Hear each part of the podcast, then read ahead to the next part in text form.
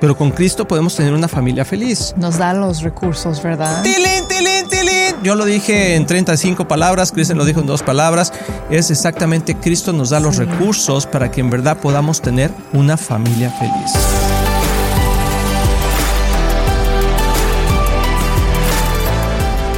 Amigos de Éxito en la Familia, bienvenidos a este tu programa. Somos Luis y Kristen Román y de veras que nos da mucho gozo que estén aquí con nosotros. Y hoy tenemos algo muy especial que queremos compartir, pero antes te quiero decir que si tú quieres ver más de estos programas, quieres tener más información, ve a éxitoenlafamilia.com. Ahí tenemos mucha, mucha variedad de cosas que serán de gran opción para ti y de gran apoyo. Y tenemos algo bien especial, un curso que se llama Prepara a tus hijos a tener éxito. Todos los padres queremos que nuestros hijos tengan éxito y ahí en éxito en la familia, ahí lo puedes encontrar o en cualquier otro medio social. Amor, pero ¿cuál es el tema que tenemos el día de hoy? Estamos viendo de cuánto cuesta tener una familia feliz. Wow, ¿cuánto cuesta tener una familia? Sí, ¿cuánto cuesta tener una familia feliz? Que me digan dónde. De hecho, hoy tenemos un cupón especial, 50% de descuento. si usted quiere venir y comprarlo para que se lleve su familia feliz, ojalá fuera así de fácil. Sí, ¿verdad? Y no es así. ¿Cuánto cuesta, amor? ¿Tiene un precio de verdad tener una familia feliz? Pues, en mi opinión, sí. Y después de nuestra experiencia de ya tener más que 25 años, ¿verdad? Construyendo esta familia que Dios nos ha dado, sí, sí tiene un precio, pero las buenas noticias es que vale la pena el precio. Y es increíble como Dios nos da todo que necesitamos en realidad para poder pagarlo. Porque uno dice, ay, si todo depende de mí o no, yo no tengo lo que necesito para pagar. Bueno, podemos decir como, o sea, bueno, Cristo ya pagó por nosotros, Cristo ya pagó el precio. Sí. sí, Cristo pagó el precio a la libertad. ¿A la libertad a qué? A la libertad que puedas tener una familia feliz. Porque sin Cristo estamos condenados a vivir una vida miserable. Así es. Pero con Cristo podemos tener una familia feliz. Nos da los recursos, ¿verdad? ¡Tilín, tilín, tilín! Yo lo dije en 35 palabras, Cristian lo dijo en dos palabras. Es exactamente Cristo nos da los recursos para que en verdad podamos tener una familia feliz. Y cuando decimos precio, pues luego, luego pensamos en el dinero, ¿verdad? El monetario ¿Cuánto cuesta? Pues yo lo pago. Pero no solamente estamos hablando de dinero, a veces cuesta, ¿verdad? Comprar un curso, ir a algún lugar, pagar algo para nuestros hijos, que es importante para ellos. Pero más que eso, lo que yo siento que cuesta es la disciplina, es la acción, poner en práctica lo que Dios nos enseña en su palabra. Y eso cuesta. De hecho, parecería que es lo más fácil, pero es lo más difícil. La mayoría de los fracasos en cualquier cosa que uno eh, intenta hacer es la disciplina. O sea, la falta de disciplina, no la disciplina en sí, sino la falta de disciplina. Por ejemplo, hay jovencitos, hay gente que quiere ser, no sé, corredor de maratón, ¿no? Y dice, yo voy a hacer y todo eso, y se levanta el lunes, el martes, y el día del sábado ya, no, ya no se levantó. O el que quiere ir al gimnasio y quiere tener una buena figura y quiere hacer ejercicio, y sí, compra todo lo que se tiene que comprar, pero después la disciplina la, no la hace y entonces abandona eso. Es igualmente con la familia. O sea, la familia exitosa o la familia feliz, por así decirlo, o sea que es el resultado de tener una familia exitosa, no va a salir nada más porque nos lo proponemos, sino porque lo hacemos. Es cierto. Y hay un versículo, amor, que quisiéramos eh, leer en Santiago 1.22, que dice, no solo escuchen la palabra de Dios, tienen que ponerla en práctica. De lo contrario, solamente se engañan a sí mismos. Y yo creo que ahí es donde está la clave, porque yo creo que muchas familias y muchas parejas nos engañamos a nosotros mismos porque dicen, no, es que yo sí voy a la iglesia, no, es que yo ya escuché, es más, yo ya escuché a los de éxito en la familia y no me resultó. y, no es que nosotros tengamos algo mejor que tú, simplemente tenemos las mismas oportunidades, pero tuvimos que tomar una decisión y todavía lo estamos haciendo, o sea, es una lucha constante de todos los días y no es como una lucha de, ay, qué trabajo, sino es un gozo porque entre más resultados ves, más ganas tienes de hacerlo. Es cierto. Es como cuando uno se pone así a dieta, ¿no? Una persona y de repente pues, bajas 3, 5 kilos o 10 libras o algo. Ay, ya, oye, qué bien te ves. Como que uno se anima, ¿no? Es igualmente, oye, qué, qué lindos tus hijos, qué educados. Ay, te animas. Y sabes que el trabajo que estás haciendo en casa está teniendo un resultado. Y hay que tomar ánimo también, porque siempre el principio es más difícil, ¿verdad? Como que lograr, lograr algo es más difícil que mantenerlo. Después. Lograr algo es más difícil que mantenerlo. O sea, puedes hacerlo una vez, pero mantenerlo haciéndolo es más difícil. Mm.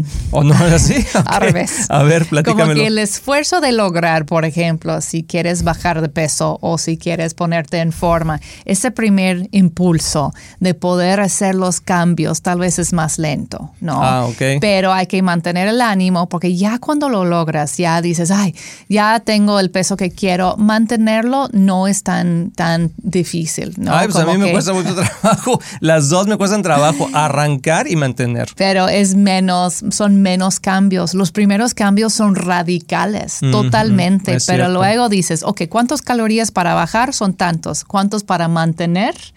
Ya no es tan extremo, no es tan drástico los cambios, porque ya tienes los hábitos y ya tu cuerpo se acostumbró. Entonces es igual en la familia. Lo que quiero decir es eso, que lo vimos con nuestra familia que los primeros años, cuando estábamos ya haciendo cambios radicales con nuestros hijos y en nuestro matrimonio, nos costó mucho trabajo. Tenía que ser una prioridad todos los días. Así es, Pero ya, ya cuando las cosas empezaron a fluir, ya los cambios estaban actualizándose y pasando, ya mantenerlo no era tan difícil. Mm. Como que sí tienes que estar como observando y pendiente, pero ya la cosa tiene el momento, la inercia la está empujando y empiezas a gozar entonces de poder como que, ok, ya estoy gozando del fruto de mis labores, ¿no? Y hay que tener eso en, mente, porque a veces dices, ay, no, eso está muy difícil, ¿cómo lo voy a hacer si todo el día estoy pendiente de mi hijo o, estoy trabajando en mí, en mis actitudes y no veo que avanzo tanto? Poco, poco, poco, poco y vas a ver resultados y luego vas a gozar de, esa labor que has hecho. Y yo creo que algo que la palabra de Dios nos dice, porque me gustaría que nos enfocáramos en este versículo de Santiago 1.22, no solamente escuchen, porque decimos, bueno, ¿y dónde aprendemos todo lo que tenemos que hacer? O sea, ¿cómo podemos aprender a ser un buen padre? Y puedes aprender cosas prácticas, o sea, como ayudar a tus hijos a que se acuesten temprano, ayudar a que, a que terminen la tarea, que se vayan, que se laven los dientes, todas esas cosas también, la, salud. Eh, exactamente. Pero luego están las cosas un poquito más como intrínsecas, donde ya no tenemos tanta visibilidad de lo que puede estar pasando, que tiene que ver con nuestra, con la parte emocional, la parte espiritual, y donde podemos ver que, qué están haciendo nuestros hijos para que puedan cosechar esa felicidad que ellos quieren. Porque hoy si te das cuenta, muchos jóvenes tienen como una cara de depresión. O sea, están enojados, están tristes, están, en vez de tener ese gozo de la, de la juventud. Y yo creo que tiene mucho que ver porque no somos eh, hacedores de lo que la palabra de Dios nos está diciendo. Y nos está diciendo, guarda tu vida del mal y te irá bien. Y entonces muchos jóvenes hoy no están teniendo esa bendición porque pues no se guardan del mal. O en el matrimonio. O sea, ama a tu esposa como a ti mismo. ¿Sí? Y eso te va a dar, o sea, te va a dar bendición. Y a veces no nos amamos como deberíamos de amarnos, no nos respetamos como deberíamos de respetarnos y cosechamos las consecuencias. Entonces, tener un matrimonio feliz no es nada más cuestión de suerte, sino es de aplicar esa estrategia que hemos estado hablando en otras series, en otros programas. y, creo que si nosotros nos aplicamos a decir, ok, ¿en qué podemos empezar tú y yo a, a hacer cambio de hábitos que nos va a costar trabajo? Y quiero poner un ejemplo. Por ejemplo, en vez de que, ah, oye Luis, ¿qué quieres? O sea, que ya tenemos una forma de hablarnos, decir, ok, vamos a cambiar eso y mejor contéstame, ¿en qué te puedo servir, bombón? Ay, sí, Ay, sí, ¿qué, ¿qué, te puedo ayudar, amor? ¿O qué necesitas? O sea, cambia esas palabras. Son pequeños cambios. Exactamente. ¿Por qué siempre me cuesta tanto trabajo a mí explicarme? Y luego Kristen lo dice en una frase. Pero es cierto, pequeños cambios que nos pueden ayudar a hacer la diferencia. Y esos son los cambios poco a poco que nos llevan a grandes resultados, ¿verdad? Así es. Es increíble. Entonces, eso es ponerlo en prioridad, como ¿cuánto cuesta? Pues cuesta disciplina, cuesta esfuerzo, a veces cuesta dinero, ¿no? Porque lo hemos visto, por ejemplo, ¿cuántos están dispuestos a pagar para un curso, por ejemplo, o un retiro de matrimonios o, o una conferencia para la familia y dicen, ay, que no es gratis, ah, no, entonces no. No, hay que, hay que estar dispuesto también Pero si no te quieres comprar la bolsa, ¿verdad? Y de que, no, hombre, ay, comadre, qué hermonita bolsa. No, pues es que me costó 300 dólares. No sé qué. Y luego, oye, vas a llevar a tus hijos a... No, no, pues es que está bien caro. ¿Cuánto cuesta 20 dólares? O sea... A veces no comparamos el, el costo-beneficio. Exacto. Y también nosotros ya estamos como, como padres a veces o como pareja, no estamos uh, conscientes de que en verdad tenemos que invertir en nuestro matrimonio. Y poner acción a nuestros Quiero, por ejemplo, poner un, ejemplo. Quiero poner un ejemplo. Por ejemplo, quiero poner un ejemplo.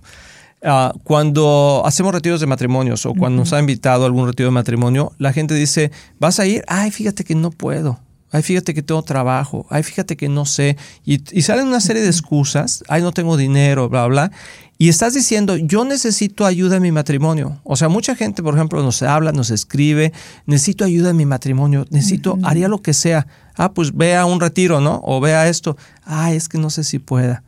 Entonces, en verdad no sé si puedas o en verdad no quieres pagar el precio. Entonces, tener un matrimonio feliz te va a costar tiempo, dinero y esfuerzo. Y, y, pero el resultado va a ser grandioso. Es cierto. Y vamos a ir a una pausa. Mejor vamos a una pausa, amor. Regresando a esta pausa, vamos a hablar más sobre este tema. Así que no te vayas, estás aquí en éxito en la familia.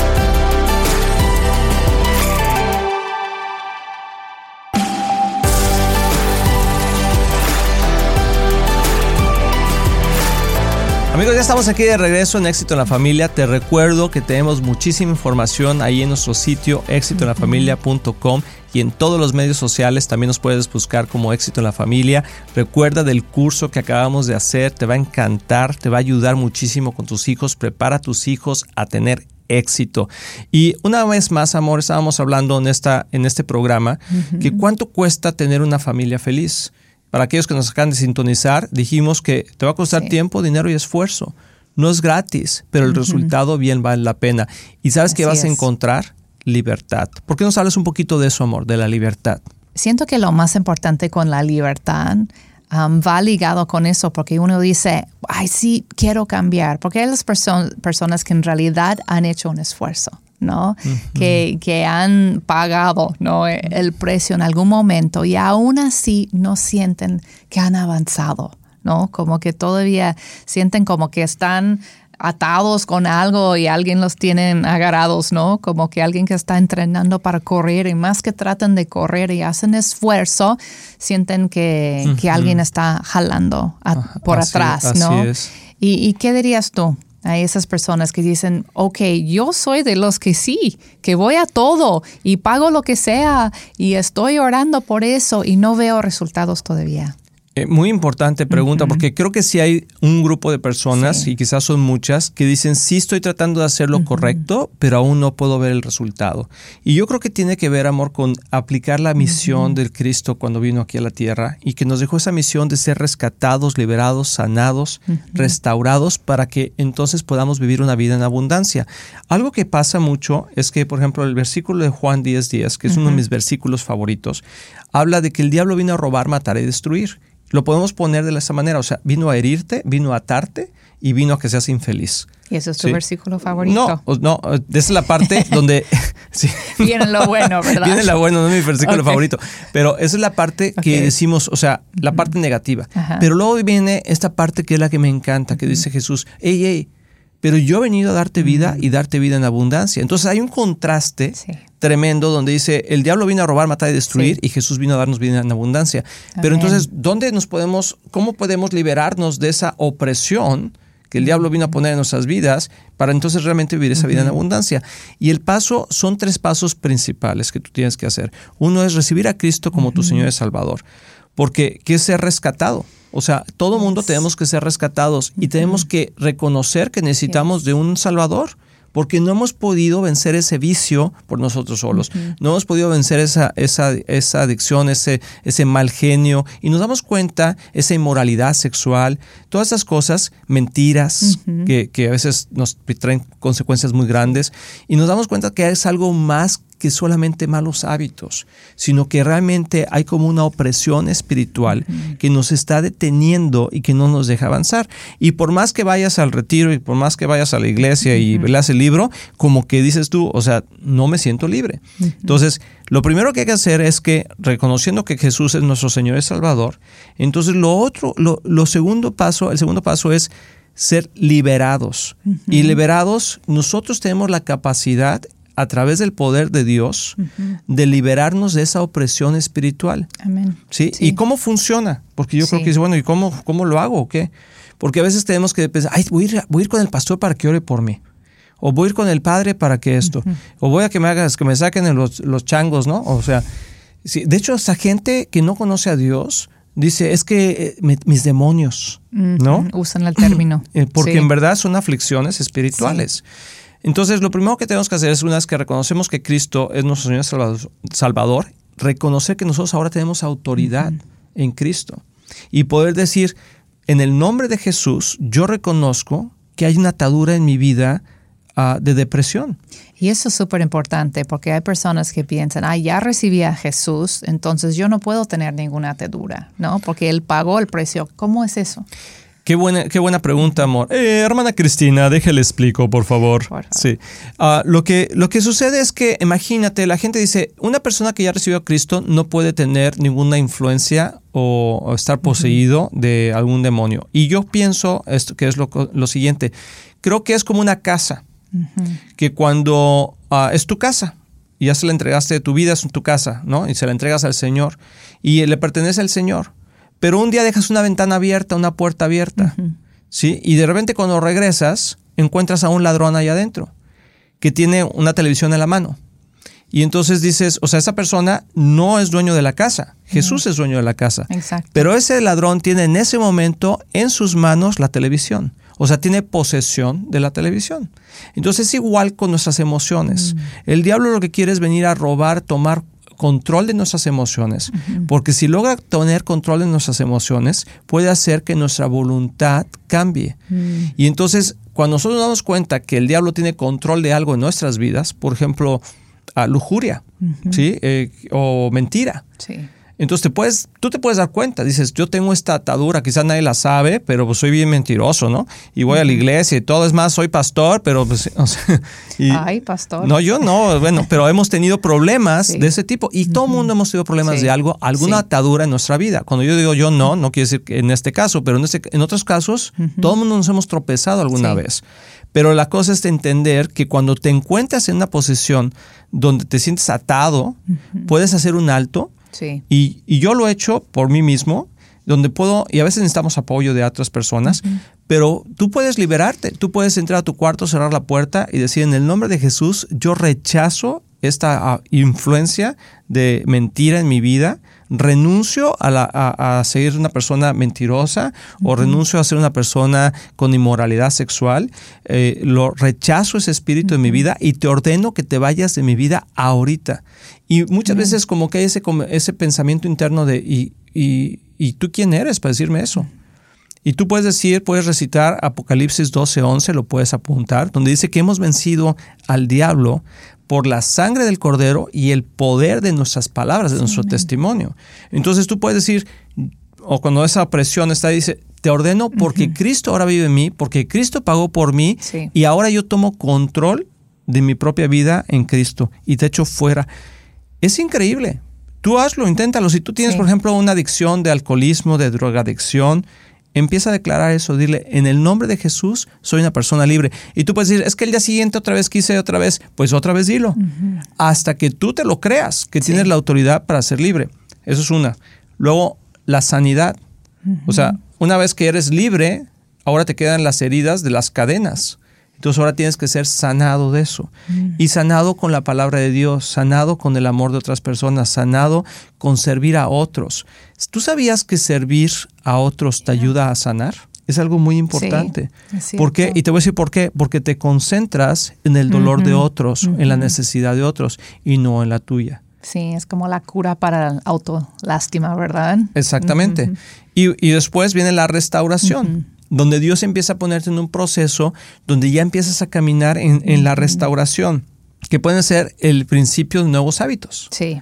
O sea, la restauración tiene que ver mucho con los nuevos hábitos. Entonces vas a decir, ya no soy una persona mentirosa, pero ahora digo la verdad y empiezo a tratar de, oye, ¿de dónde vienes? Es que, eh, ah, no, no es cierto, la verdad te voy a decir, la verdad es esto.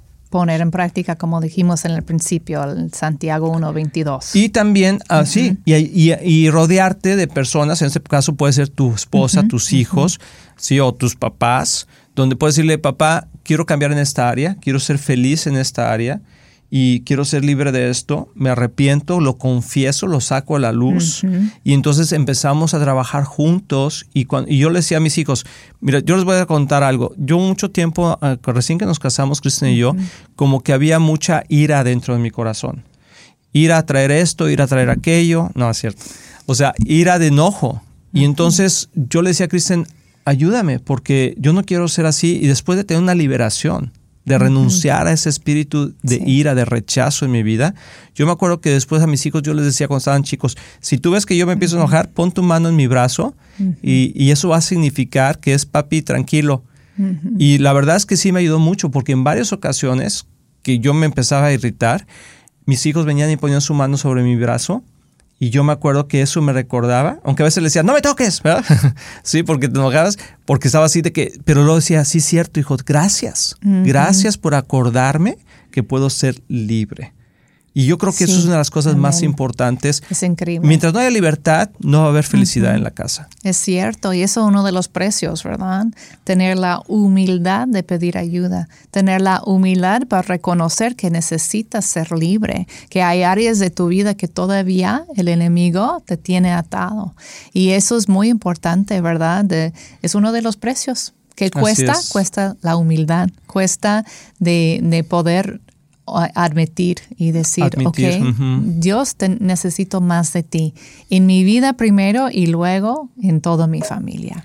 Así es, amigos. Y quiero decirles que la familia es el lugar más seguro o debería ser el lugar más seguro donde podríamos abrir estos temas y, y ayudarnos mutuamente. La familia no es para ser perfectos, sino para estar dispuestos a que Dios trabaje en nuestros corazones. Y yo te aseguro que si tú pones en práctica estas cosas, poco a poco vas a ir encontrando los resultados de tener una familia feliz. Te recordamos que puedes escuchar más de estos temas en éxitoenlafamilia.com, en todos los medios sociales que podemos estar ahí. Y te recuerdo del curso Prepara a tus hijos a tener éxito. Te va a encantar, adquiérelo cuanto antes y nos vemos en el próximo programa.